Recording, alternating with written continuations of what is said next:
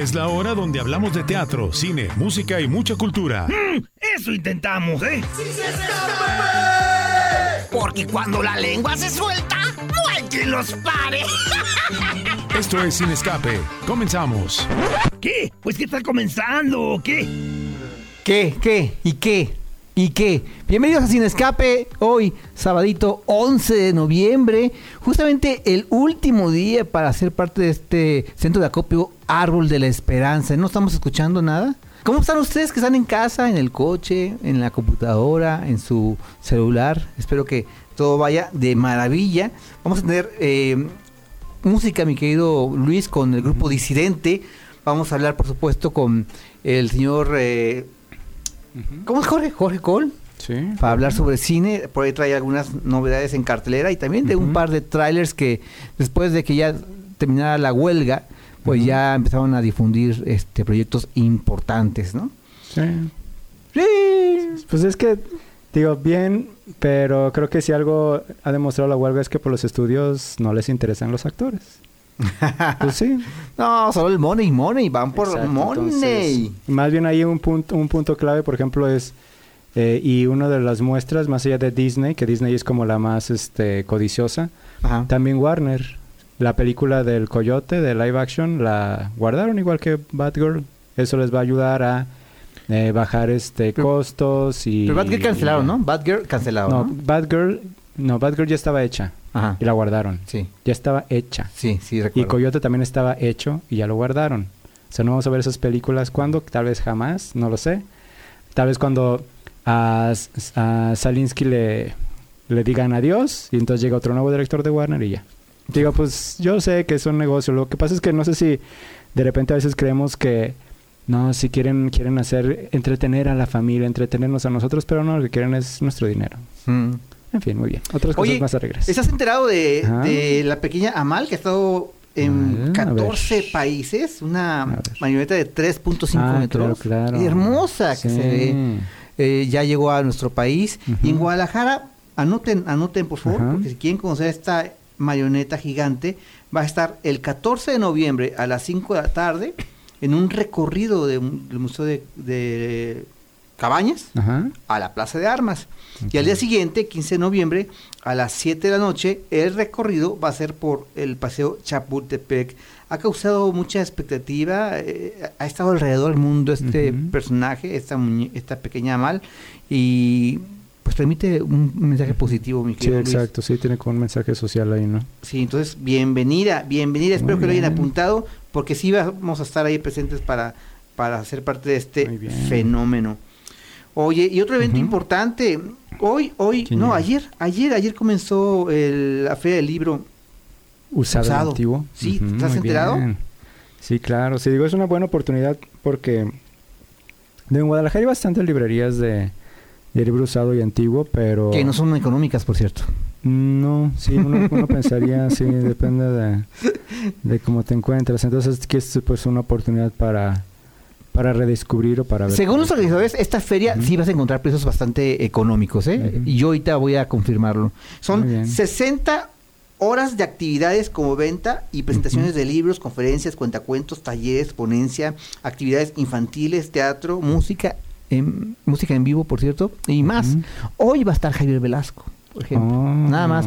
En contraste con Antonio Ortuño. También va a estar Antonio Ortuño. Ahí mismo. Sí, hoy.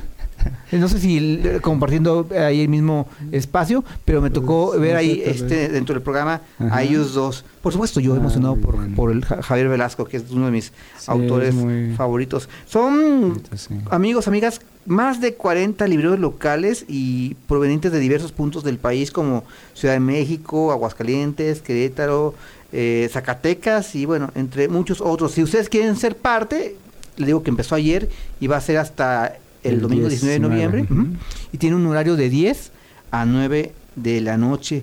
También si no tuviera productor, ahorita le estoy hablando a uno de los autores que va a estar presente hoy, que es Alejandro Aquino. Él va a presentar un libro eh, Ah, atlista. ¿eh? Sobre el, sobre el Ah, equipo de fútbol. mira. Es experto en la materia. Y a pesar de que él es músico, también ya lleva como tres eh, libros este, editados y me Ah, da mucho, mucho gusto por él. También va a coincidir hoy, si no me equivoco, Eh, lo- el homenaje al bibliófilo se va a rendir al presbítero Tomás, oh, perdón, Tomás de Híjar Ornelas, que es un abogado y cronista de la arquidiócesis de Guadalajara. Este Mm. año también se va a distinguir a la, es- a la escritora Elena Poniatowska, eh, y como te dije, un reconocimiento al escritor Javier Velasco. Entonces, fíjate, va a ser un reconocimiento, ¿eh? Espe- Espero que sí vaya. Muy bien. Eh, en fin. Ahí pueden ver toda la programación en, en, en- en el Ayuntamiento de Guadalajara en este caso, para que no se pierdan todas, todas las actividades que desde ayer y hasta el próximo domingo van a estar en, en el centro de Guadalajara. Muy bien, hay que aprovechar. Y de veras que, aprovechen, porque hago hincapié, yo sí realmente busco libros usados. Pero y, sí, te- igual que un libro, no, un lib- no, no que un libro nuevo. ¿o sí, sí, amigo, Sí. de verdad, de verdad. Pero los libros actualmente el promedio es entre 300 y 500 ¿Sí? pesos. Y eso cuesta. Sí. ¿Tú crees? ¿Y sabes No, qué? pues y yo por que- puro morbo, Ajá. tengo muchos libros, le, le pregunté que cuánto me compraba a mí unos libros. Ajá. Y de hecho, lo eso hacer es al revés, sí. al- te los cobran muy barato, te compran muy barato. súper barato. ¿Cuánto? Súper barato. Por puño. O sea, si yo le Ah, llevo ok. 10 libros, me dan alrededor de 30 pesos, 50. No, Fíjate, qué mendigos, ¿no? no, tampoco, Qué sí. mendigos. Y luego, ¿sabes qué? Eh, Les voy a comentar una, compartir una travesura que hice, pero me cayó gordo esta persona. Como yo más iba en plan de investigación, este, en una de las librerías de li- libros usados, este, me vio muy despectivo el, el- el tipo. Oye, ¿cómo qué tipos de libros? Digo, ah, y, tra- y traía uno de, de, de, de Malpica, Ajá. el del juego sin nombre, el- ese no me acuerdo cómo se llama, lo traía en la mano. Digo, no, pues como este de Malpica, ay, ¿vas a vender ese? No, te puedo vender de este mismo unos 10, 15, ¿cuánto me darías? No, pues mira, el dueño es amigo de Malpica y él se lo da más barato. Dije, "Ay, Mm, eso creo que no. Eso me dijo. Tiene Eh. No. El caso es que ni siquiera quería Ay, comprar. no. Pero sí me di cuenta de eso. O sea, eh, ¿qué, qué, qué lacras son las personas, ¿no? Qué aprovechadas son las personas. Sí, Porque uno sí. quiere vender este... Y le dije que quedan nuevos, ¿eh? Tengo estos cerrados. ¿Cuánto me das? No, pues es por puño. ¿Y más o menos como cuánto? No, pues son 10, 15, 20 libros. Te doy unos 30, 50 pesos. ¿Tú No. crees? Para que por cada libro salga 350 pesos. No, Porque es otra no. cosa. No quiero generalizar. Pero sí puedo decirte que en el cuadro del centro histórico hay como cuatro librerías y es donde yo he preguntado y he visto y no me he clavado tanto como para meterme y ver en, en las estanterías, no, pero sí hasta el, hasta me, me veo solamente en las novedades o las que están ade- adelante, ¿no? sí. Que son las más vendidas o las más buscadas. Pues esos libros te salen 15 pesos o 20 más baratos que en, en una librería normal, o sea, No, pues, nuevo. no, pues mejor. ¿Verdad? nuevo. ¿Verdad? Sí. O sea, ¿cuánto sería lo justo? Eh, un 50% de descuento, ¿no? Sí, por lo Mínimo. menos entre 100, 200 pesos cuando mucho, y ya se me hace mucho. Lo que pasa es que ahí, ahí toma en cuenta, eh, más allá del libro, pues es un, ya ahora sí como producto, y es un producto que justamente ya está usado, ya está gastado, Ajá. ya no está nuevo, está, a lo mejor está roto, a lo mejor no sé. Entonces, por supuesto que su valor tiene que, que bajar más allá de que se trate de un libro, yo lo sé, todos los libros son las- valiosos, pero... ¿Qué opinan Pues, ustedes este- que están escuchando? ¿Creen que las vibras, las energías, las historias se pasen y o se queden en los libros? Mm, Creo que preguntaste a la persona equivocada. Pero lo que sí es que, pues, si un libro tiene, tiene, ya pasó por varias manos, eso pues creo que tiene su historia. Y ¿Verdad? en teoría cuando llegas al libro, eso sí me daba, me daba cuenta que de repente, no sé, hace, es que no, no, no pasó tan seguido, pero libros como Los Juegos del Hambre, Crepúsculo, todo eso estaban ahí en los libros usados también. Entonces, es lo que decía yo, de, pero es que estos libros, pues en, en la librería, y ahora sí que, hablando de precios, justamente me viene a la cabeza que de repente hay libros en las librerías tal cual, que hay ofertas, Y buenas ofertas. o sí. este, incluso en, en la FIL están las opciones de, Ujú. de libros sorpresa o de algunas editoriales. Y las cadenas grandes, ¿no? De descuentos. acá de Guadalajara. Sí, bueno, sí, las cadenas grandes también de vez en cuando tienen, entonces es cuestión de buscarle. Pero es que creo que llegamos a la tienda de libros usados con la idea de que pues va a estar más barato, Claro. ¿no? Y yo los Y no siento que pasa sale eso. con eso. Mm, pues no, qué mal. Voy a hacer mi investigación hoy ardua para ver si sucede lo mismo, pero los feria. organizadores, entre ellos Sergio Fong, Ajá. aseguran que no, que efectivamente hay un gran descuento en los Ah, libros. ok, me parece. Ojalá sea así, ¿no? ¿Qué es eso? Pero te preguntaba eso porque yo, por ejemplo, ya Ajá, para irnos ver. al primer corte, vas a decir que qué payaso, pero yo aún, van dos cosas que voy a confesar hoy en menos de 15 minutos, a un buen amigo, entrañable amigo con el que estoy peleado, este, le presté uno de los mejores libros de la FIL del año pasado. Se lo presté, quiero que lo leas. Quiero que lo leas porque para mí significa mucho, es muy, muy importante para mí y quiero que sea tan importante para ti. Tal cual. Sí, claro. Entonces me peleé con él y, y sí me dijo, "Ah, si quieres ven por tu libro. Yo, claro que no, claro que no voy por ese libro. Porque ¿sabes qué pasa por mi mente? Sí. Ya está infectado ese libro entre sus Es que manos. los libros no se prestan, Pablo. No, ya sé que no. yo sé- y yo Pero sé que en una caso, persona muy me dices, entrañable. exacto, como me lo dices, me parece que fue un gesto tuyo que dijiste, bueno, quiero compartirte una Sí. parte de mí y eso. Sí, Y pues sí, claro, es loable, pero es que luego pasa cada cosa. pues Y pues el libro, pues es el libro. ¿Qué te digo? Una- ay, una triste experiencia. da, Pues qué triste. ¿Qué más te confieso? Así mi pasa, así pasa cuando sucede, pero pues sí, digo, es que sí, yo, yo ya lo, yo eso yo lo aprendí, sobre todo porque de repente hay libros que, que es difícil después encontrar y lo tienes y lo prestas y ya regresa, entonces, no, y yo sé que está el- lo digital y que tú también lees mucho cosa digital, pero pues ahora sí que es como el el mm, darme ese romanticismo de tenerlo en tus manos y todo y, y, y para mí la practicidad de repente pero No, y claro, o sea, este... Yo, por ejemplo, sí leo mucho digital, pero los libros que conozco digitalmente y me gustan lo, lo busco impreso, sí. por supuesto. Sí. Como este libro que era de Jimena... Jimena... Ay, jole.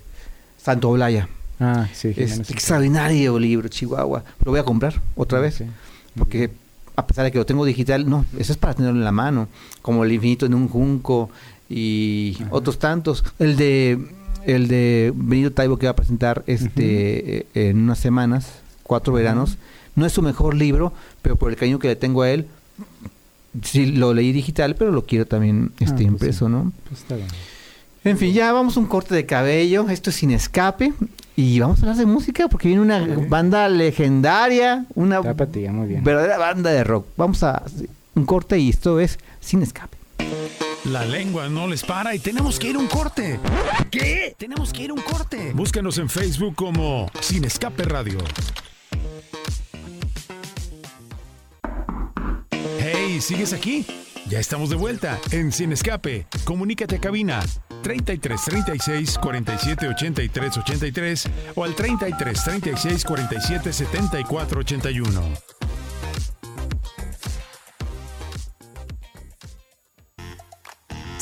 Al volumen con Sin Escape.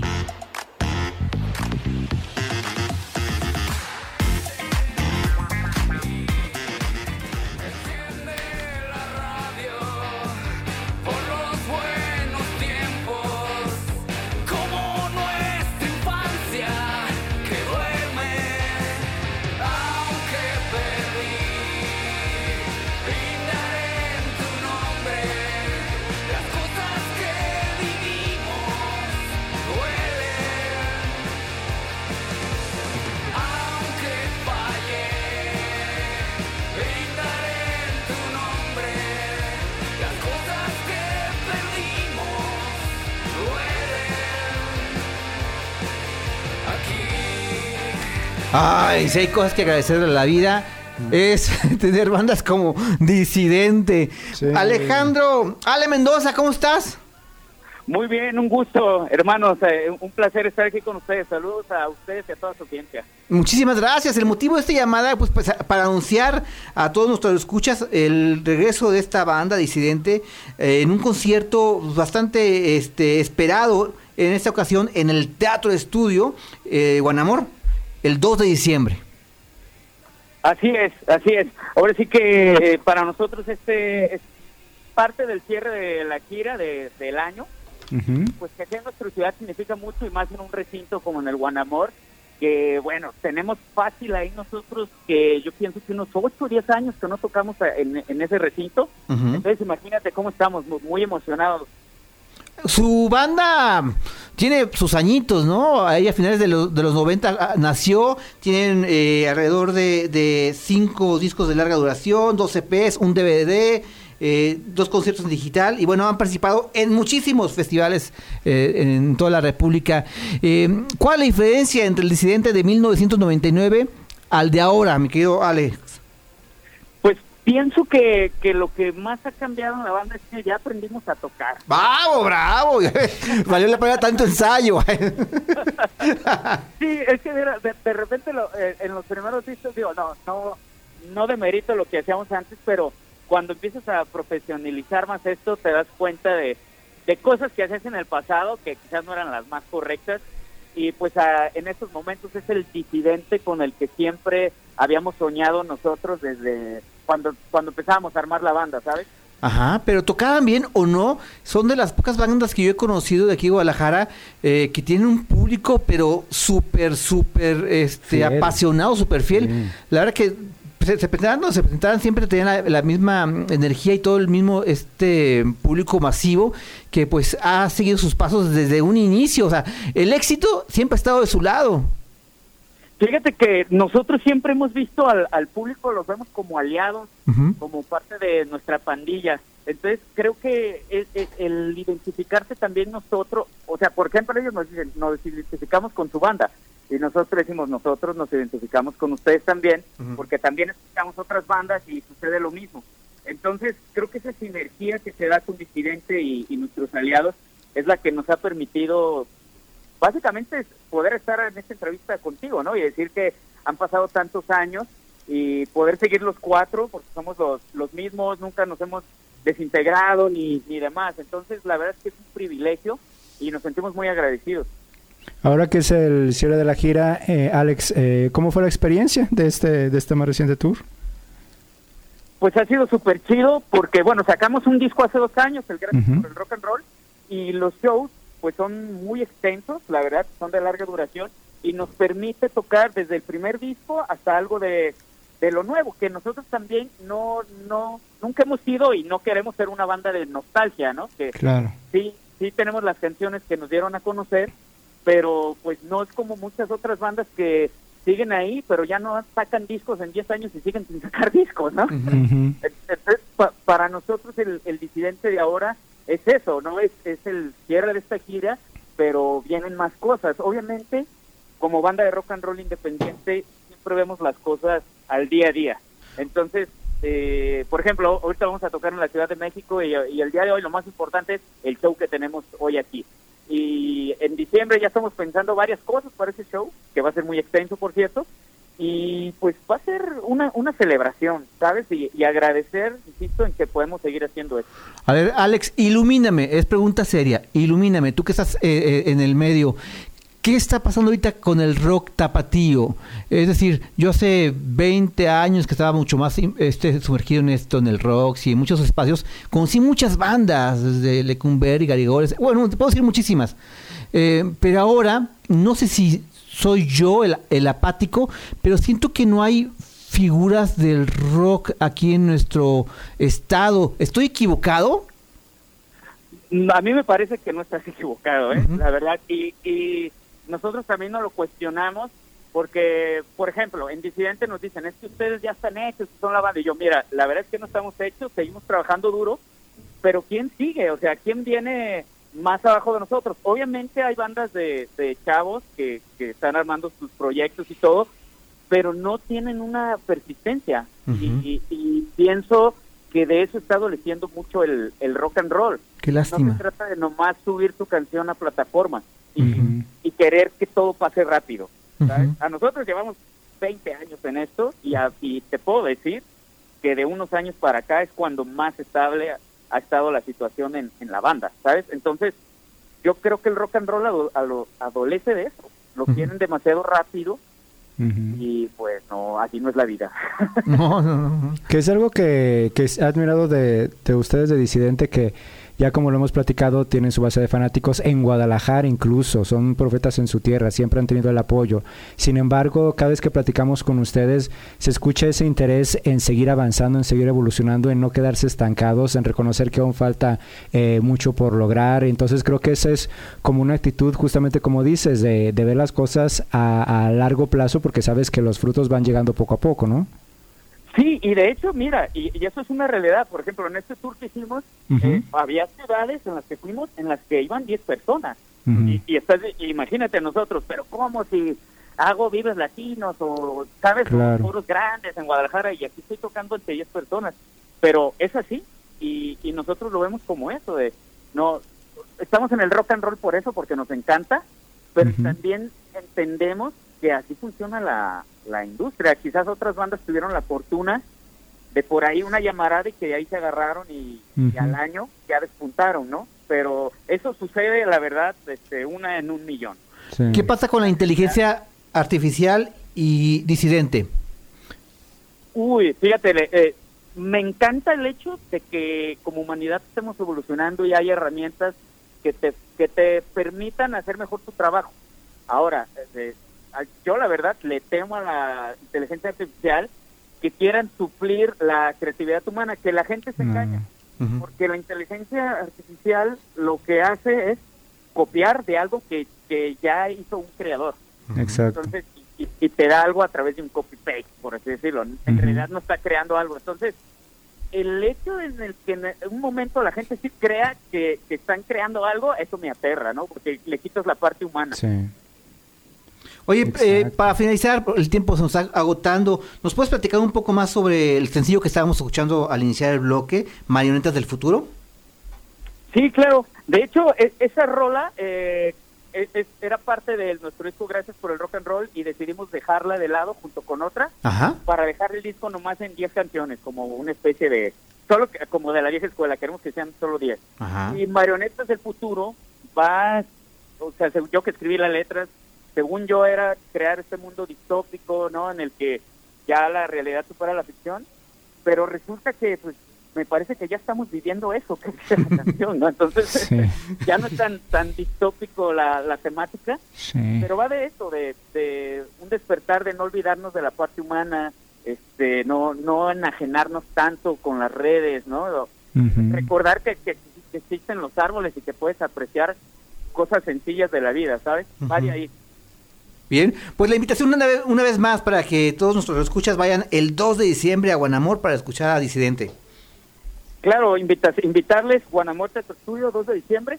Hablando de, de nuevos talentos, nos, nos van a estar acompañando una banda que se llama Cuarto Distrito y Milk Band, eh, banda de nuevos chavos del rock. Entonces, Es un dueto, es ¿no? importante también. ¿Perdón? ¿Es un dueto? Es un dueto de aquí de Guadalajara, el, eh, Cuarto Distrito y Milk Band, eh, si, no me equivoco, son de la Ciudad de México y pues tocan chido. Entonces eh, va a ser una gran celebración y, y también nos da gusto que, que vayan nuevas generaciones. Pues muchísimas gracias, Alex Gracias, Mendoza. Alex. Mucho éxito. Hombre, gracias a ustedes. Gracias por responder la llamada. Mucho éxito. Hasta pronto.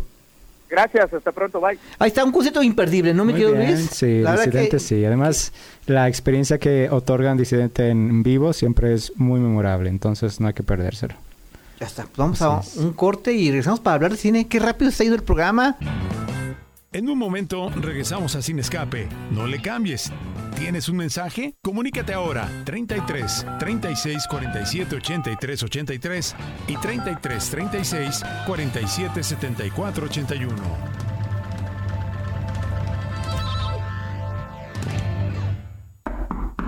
Hey, ¿sigues aquí? Ya estamos de vuelta en Sin Escape. Comunícate a cabina 33 36 47 83 83 o al 33 36 47 74 81.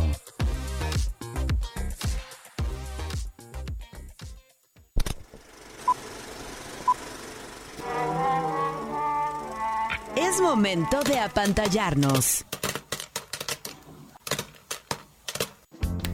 Ese mi Jorge Cole, ¿cómo estás? Buenas tardes.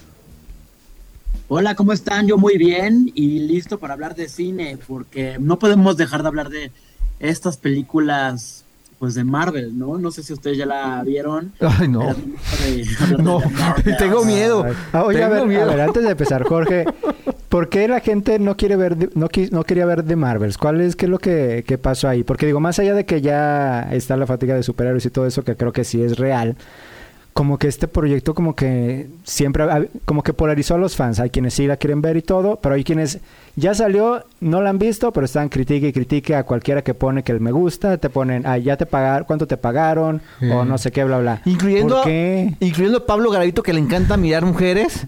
Está medio escéptico de ir a verlas. Mira, es que ya en este punto creo que o sea, entiendo que siempre hay que primero ver las cosas antes de juzgar, pero también ya llega un punto en que más de 10 años de Marvel Studios y proyectos buenos, proyectos regulares y Ajá. proyectos malos, ¿no? Y creo que en los últimos años nos han ofrecido proyectos eh, pues ya de muy poquita calidad y, que desafían muy poco eh, la inteligencia del espectador en cuanto a que le ofrecen cosas muy digeribles. Entonces Sí. también creo que contestando un poco a tu pregunta, tiene que ver con estos tres personajes que también siento que están forzando un poquito las cosas en el sentido de que como están queriendo interconectar la serie de Disney Plus con las películas, que no me parece mala idea, pero por ejemplo, Miss Marvel fue una serie que pues no gustó en general No. no gustó. Entonces, el otro personaje que es el de Mónica Rambeau, que es también un personaje eh, salido de la serie de WandaVision, que es una serie que le fue muy bien, que para mí es buena, pero es un personaje que, ta- que al final también es un personaje, digamos, clase B, no es un personaje, personaje con el que más Pocos la recuerdan por lo mismo. A pesar de que la serie fue exitosa, el personaje fue menor, ¿no? Exacto. Y la Capitana Marvel, que bueno, que es un personaje que quiso posicionarse como un personaje femenino fuerte para Marvel. Quería ser pues como no la logró- Wonder Woman de Marvel, ¿no? Exacto. Y pero-. Y no logró, no, lo logró, la verdad no logró conectar. Pero es que ya ahí estaba. Black Widow. Es que la descuidaron a Black Widow, Black Widow. y eso ya cuando llegó su película ya era demasiado, demasiado tarde. Sí, Aún así, a Black Widow le fue de maravilla. No sí, no pues, critiques pero que fue muy tarde. o Pero ¿sabes sea, qué pasa, mi querido Jorge Luis? Lo que pasa es que la actriz se llama Brie, Brie, ¿qué? Brie Larson. Larson. Brie, Brie cae mal.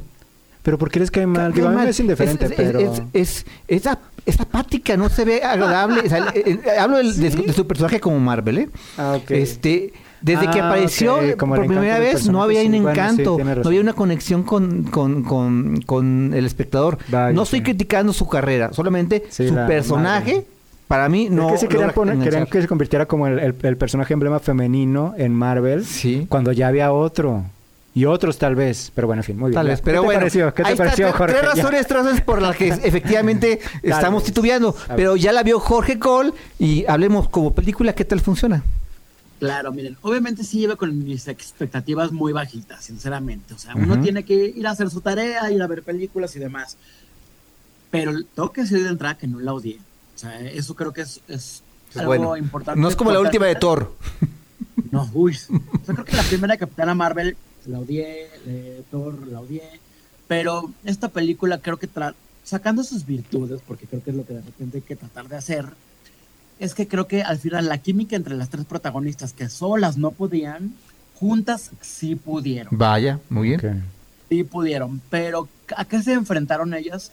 A una trama muy débil, débil en el sentido de que también no estaban por intentar interconectar las historias y a los personajes descuidaron mucho la trama. Entonces, tienes un universo de posibilidades porque la, la mayoría de la película sucede en el espacio y, y te vas por una trama que se va por giros o sea, que no sorprenden para nada al espectador. O sea, es muy ABC, sabes perfectamente cómo va a fluir la película. Sí se cae el ritmo en varios momentos. Cuando están ellas juntas creo que es lo mejor, porque sí hay unos momentos graciosos, hay unos gatitos que al final yo sabía que esos gatitos mendigos iban a funcionar como una cosa para que el espectador cayera en las redes de la ternura y sí caímos. Para despertarnos, sí.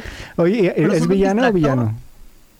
El villano, la villana es muy floja, porque Ah, digamos que es una villana un poquito medio inventada porque también son de esos personajes que la verdad tienen muy pocas motivaciones para ser malos. Ah, ok. Eh, pues están descuidados, entonces creo que no hay una fortaleza en la trama, en la villana, entonces todo termina des- desdibujándose eh, minuto a minuto. Es una película que dura una hora 45, no me parece que sea muy larga, afortunadamente. No te digo, no, no la sufrí, chicos, pero sinceramente es una más. Es una película genérica de entretenimiento que bien pudo haber sido una serie de cuatro capítulos en Disney Plus y mejor la serie de Disney Plus que acaba de terminar, que es Loki, que fue de seis episodios, mejor esa la hubieran sintetizado en una película y creo que hubiera sido más interesante ver a Loki como película y a las Marvels como una miniserie, porque ya están apuntando para todos lados, pero pues desafortunadamente no, no les está dando en el blanco ya casi nada y es triste, ¿eh? porque tienen un universo de posibilidades y de, poten- y de potencial. Y la película pues se ve bien, o sea, creo que dos que tres el CGI no es el mejor del mundo, pero si tratas de vivir una aventura como espectacular, espacial y con poderes, pues bueno, sí te entretiene y visualmente te engancha eh, hasta que ya la analizas y dices, bueno, pues ya, la voy a olvidar muy rápido. Que por cierto, Jorge, eh, amigos, amigas, el, la segunda temporada de Loki me dicen que es maravillosa, pero que, veas que está extraordinaria, que mejor que la Oh, primera. Muy bien. Yo la verdad no vi ni siquiera la primera por falta de tiempo, por falta de tiempo. Me voy a dar la tarea. está bien, está bien, no estoy diciendo No, nada. no, pero es que me miras con unos ojos de este culto. No. Pero bueno, no, yo- en pantalla grande, sin duda alguna, entonces la fuerte, la fuerte es de Marvel, sin, este, sin duda alguna, porque también está Confesiones, no sé si ya la viste, hay que verla porque dicen que está Ah, interesante. sí, confesiones sí está El bueno. bufón, eh, juega o Eh. muere, continúa Los Asesinos de la Luna, eh, se estrenó Mavka, el espíritu del bosque, también llegó Nefarius, la palabra del diablo, y pues fueron los estrenos de, de este jueves. Y pasando a plataformas, David Lynch, George. David Lynch regresó, ¿me equivoco? David Fincher. Ah. Vamos a, a David hablar de Fincher. David Fincher. Pequeña diferencia, ¿eh? David Perdón. Lynch, Sí, sí perdón. por hace varios años. Sí. Bueno, Ok. ambos son, digamos, eh, personajes de culto. Sí, ¿no? sí. ¿Mm? Gracias por la corrección. Pero David Fincher, ¿qué ha hecho que a lo mejor dice, ay, seguramente yo sé que más de uno ha visto sus películas, empezando por El Club de la Pelea, Seven, que Ujú. también estuvo, las dos son con Brad Pitt, Perdida con Ben Affleck, el, Ujú. so- el asesino del Zodiaco, La chica del dragón está todo, la versión eh, pues americana. Y pues ahora esta película que se llama El asesino, que tengo que empezar diciendo que, bueno, está en Netflix, tengo que empezar diciendo que Michael Fassbender, que de repente parece el actor más inexpresivo del mundo, siento que ese es uno de los mejores porque en esa eh, inexpresividad guarda tanto talento y me parece que aquí lo hace muy bien. En una película que podría ser una película muy sencilla, pero creo que el director le agrega tantas capas que la hace una película muchísimo más interesante. Mm. Porque la verdad la película es una premisa sencilla donde este hombre interpreta a un francotirador. De esos que son top de top. O sea, que no se le va ni una. Que es el contratado por millones de dólares para hacer las misiones más peligrosas del mundo y las hace muy bien. Pero ¿qué pasa cuando se le va, digamos, una de las manos y no sale muy bien? Pues obviamente él empieza a temer que su vida esté en juego y se empieza a embarcar por un viaje internacional de esos de los que los espías, eh, asesinos y demás siempre terminan Sí. y eh, luchando por su vida en una misión que parece no personal, pero al mismo tiempo sí lo es. Oye, George, Porque- ¿Y mantiene el tono oscuro de, de Finch?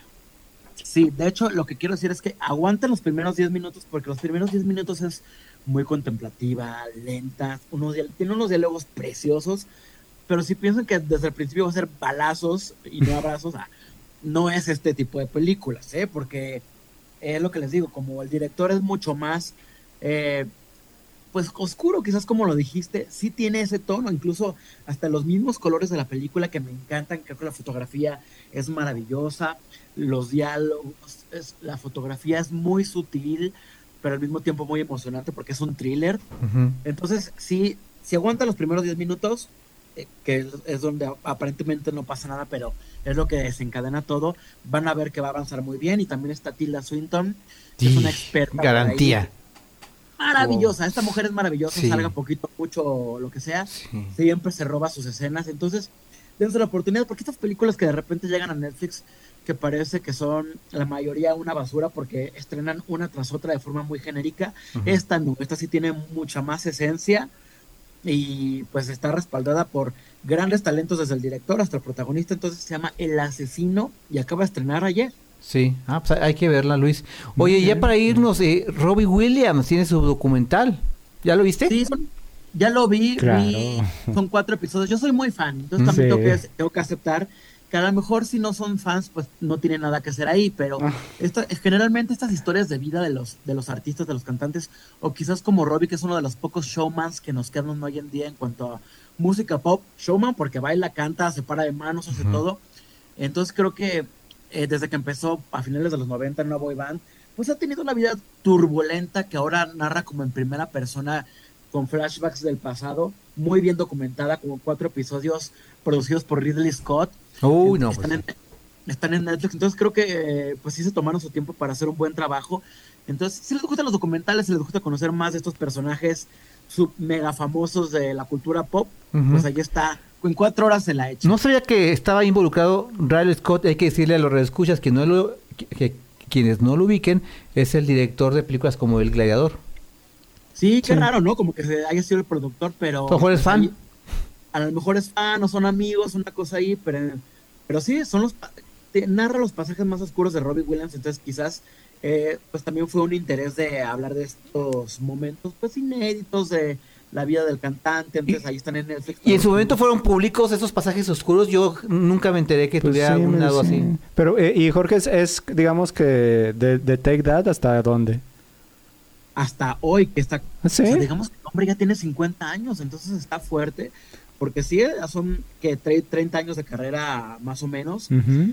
entonces eh, sí, o sea, creo que, que hay mucho que contar, mucho que decir, y pues está interesantón, ¿eh? sinceramente. Ahí está, pues voy a intentar ver ese documental y si no, me cambio de plataforma y veo a Olivia Rodrigo. No te creas, Jorgito. Muchas gracias, amigo. Lo escuchamos la siguiente semana. Hasta la próxima. Muchas gracias. Muy buenas tardes. Vamos a un corte ya para despedir el programa, ¿no? ¿Qué, qué está pasando hoy? Muy rápido. La lengua no les para y tenemos que ir a un corte. ¿Qué? Tenemos que ir a un corte. Búscanos en Facebook como Sin Escape Radio. Hey, ¿sigues aquí? Ya estamos de vuelta en Sin Escape. Comunícate a cabina 33 36 47 83 83 o al 33 36 47 74 81.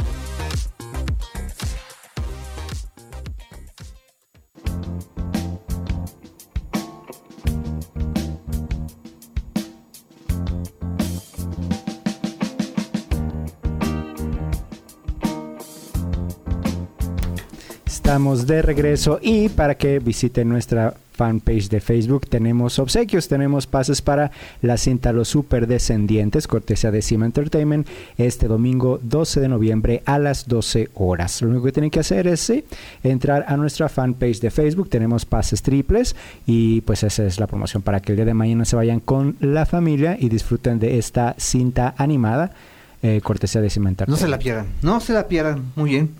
Eh, oye, pues hablemos de teatro, ¿te parece bien? Esta tarde abramos el telón.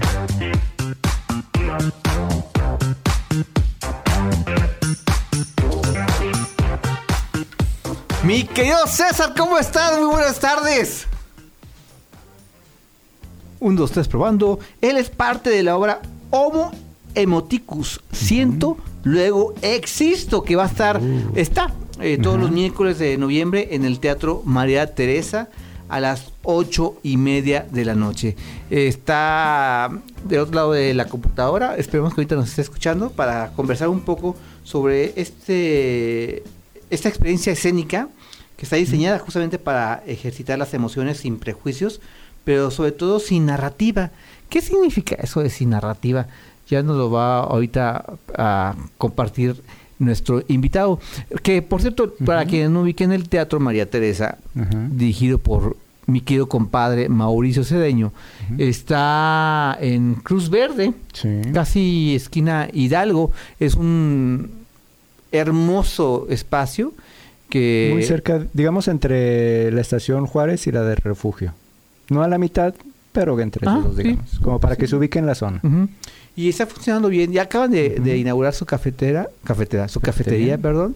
Y son- es- son muy ambiciosos, traen muchos proyectos, Ah, están haciendo también conciertos y muchos, muchas, este, Muy bien. muchas actividades. Me da gusto por, por Sí, él. es Están cerrando muy bien el año.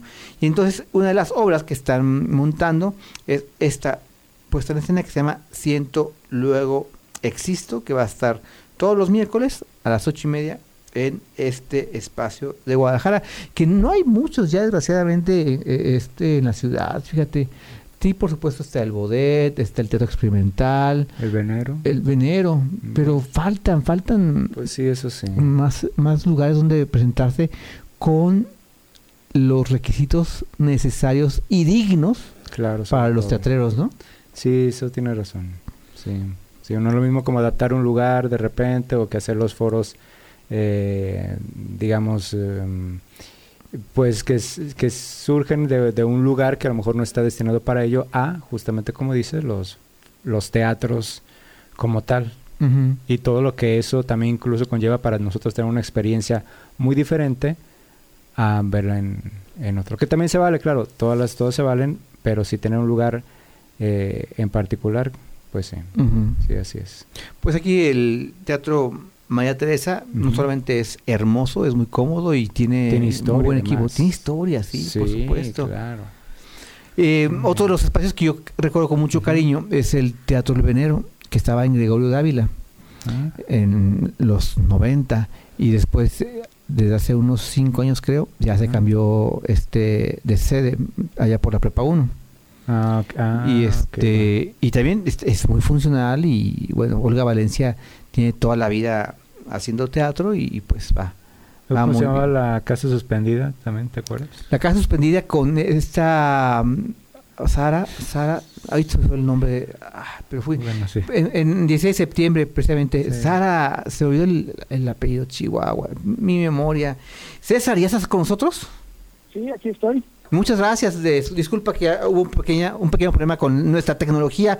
Hablábamos de, de siento, luego existo, pero mi primera pregunta es, ¿cómo que, que no hay narrativa? Es una experiencia escénica única diseñada para ejercitar las emociones sin prejuicios, pero sobre todo sin narrativa. ¿Por qué sin Así narrativa? es. Porque, como tú bien sabrás, las historias a las que estamos acostumbrados tienen una narrativa convencional. Esto quiere decir que hay un inicio, un desarrollo, un nudo y un desenlace.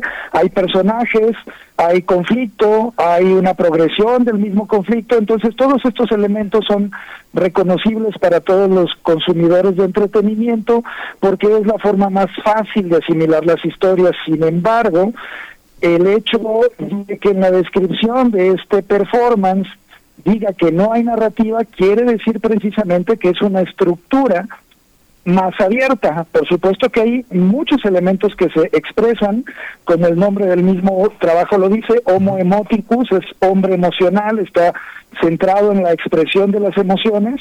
Sin embargo, estas emociones no están ancladas a un personaje, a una historia, a una situación específica. Entonces, la vía de completar la historia y la percepción de la experiencia eh, implica un reto distinto al espectador en general a las historias que está acostumbrado a ver o a consumir. César Tena, pero esta obra es como para entretener, para entretener o de repente si vamos a, a ver algo más introspectivo o vamos a reflexionar justamente para conocer nuestras emociones. Pues mira, evidentemente la, la experiencia de cada espectador es distinta y hemos obtenido muy buenos comentarios porque hay personas que dicen, oye, yo sí me empecé a cuestionar eh, si me siento libre de expresar lo que siento, de si me lo permito, de si lo hago, de si me censuro y otras personas salen más bien impresionadas por el trabajo corporal o el tour de fuerza emocional, porque eso también es un elemento con el que hemos promocionado mucho este trabajo. ¿Qué quiere decir que es un tour de fuerza emocional? Eso es el equivalente en un actor como un maratón para un atleta, es decir, estar ejercitando de una manera intensa y repetitiva a partir de circuitos, como lo haría un atleta, eh, nada más que el elemento de trabajo es la emoción. Y esto, por supuesto, pues eh, algunas personas también las incomoda el ver el, eh, a otras personas exhibir sus emociones, las confronta. Entonces, pues es una experiencia que eh, lo que te puedo decir es que no te deja indiferente. No puedo saber si es eh, interesante para muchos, confrontativa para otros, pero que lo que sí sé es que no deja indiferentes a los espectadores y por supuesto también tiene partes cómicas porque hay gente que también se ríe y disfruta entonces eh, es interesante eso no saber cómo por dónde vas a agarrar tú la experiencia estética Oye, y destacar que es un área de, de estudio joven, ¿no? Que no rebasa los 100 años a nivel científico, ¿no? Y esto lo comenté porque eh, el área de estudio de las emociones es muy joven, o sea, es un área de estudio virgen, por así decirlo. Entonces, eh, los actores, pues somos sujetos de experimentación Y yo, eh, no sé si conozcas un poco de mi perfil, pero Claro. también me dedico a la psicoterapia Sí. gestal, además de al arte. Y para mí el trabajo que vincula mis dos campos de, tra- de estudio son precisamente las emociones. En psicoterapia todo el tiempo estoy en contacto con emociones reprimidas o ocultas en las personas y también como actor, como director, todo el tiempo estoy trabajando precisamente con la emoción de los personajes, de los actores en los ensayos, en los equipos de trabajo. Entonces, las emociones son este elemento bisagra que une mis dos eh, campos de estudio y de trabajo y eh, pues precisamente me permití crear un performance donde exploto eh, todos los eh, últimos eh, avances, no solo en investigación neurocientífica, sino también en laboratorios humanos, porque yo hago muchos laboratorios de estudio y trabajo con emociones con actores, tanto como no actores. ¿Qué tal ha sido la respuesta? de uno de esos trabajos. Ay, perdón por interrumpir. La respuesta, ya ya comenzó la, La temporada. temporada. ¿Cómo, ¿Cómo ha sido la respuesta por parte del público? Pues la verdad muy generosa, que soy muy honesto, ha sido muy generosa. Yo estaba muy inseguro como artista de hacer este trabajo porque generalmente estoy acostumbrado también a trabajar con narrativas convencionales, con historias más digeribles y te confieso que estaba muy temeroso de presentar este trabajo, pero ya que estrenamos y llevamos algunas funciones y me doy cuenta de lo que reciben las personas y lo que me han retroalimentado en mensajes de distintas naturalezas o por redes sociales, etcétera, eh, eh, la verdad es que estamos muy contentos. Pues Y vez, estamos porque pues estoy solo en escena, pero me acompaña un equipo de trabajo de grandes colegas y artistas, pues como Rosa Brito, Karen de Luna, etcétera, ¿no? Claro. Kenji Kishi, en la música original, en fin, este grandes este compañeros artistas. pues agradecido mucho eh, tu intervención, mi querido César, eh, César Tena, y, y recordar a la gente que están en todos los miércoles a las ocho y media en el Teatro María Teresa, que es Cruz Así es. Verde, número 121. 121. Así es, gracias por el espacio, de verdad, se los apreciamos mucho y a la gente que disfrute teatro, teatro propuestas diferentes, los esperamos los miércoles de noviembre en el María Teresa. Mucha mierda, amigo. Gracias, amigo, hasta pronto. Hasta pronto.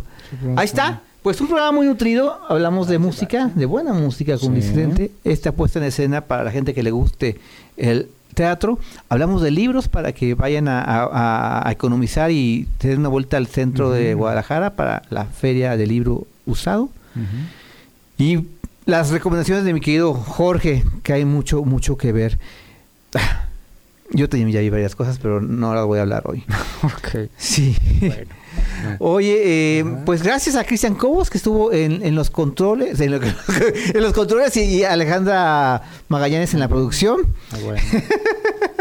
Ah, que los dos están en la producción. Ah, muy bien. Ah, ah, ah, amor y paz. Amor y paz, dice Cristian Cobos. Ah, que quiere dos tortas para comer hoy. Está bueno, bien, está, está bien. bueno. Eh, estén Está atentos bueno. porque ya se acerca eh, la FIL, comienza el 25 de noviembre. Ay, no manches. Vamos a estar ahí. Ya se acabó el año. Ya se acabó el año.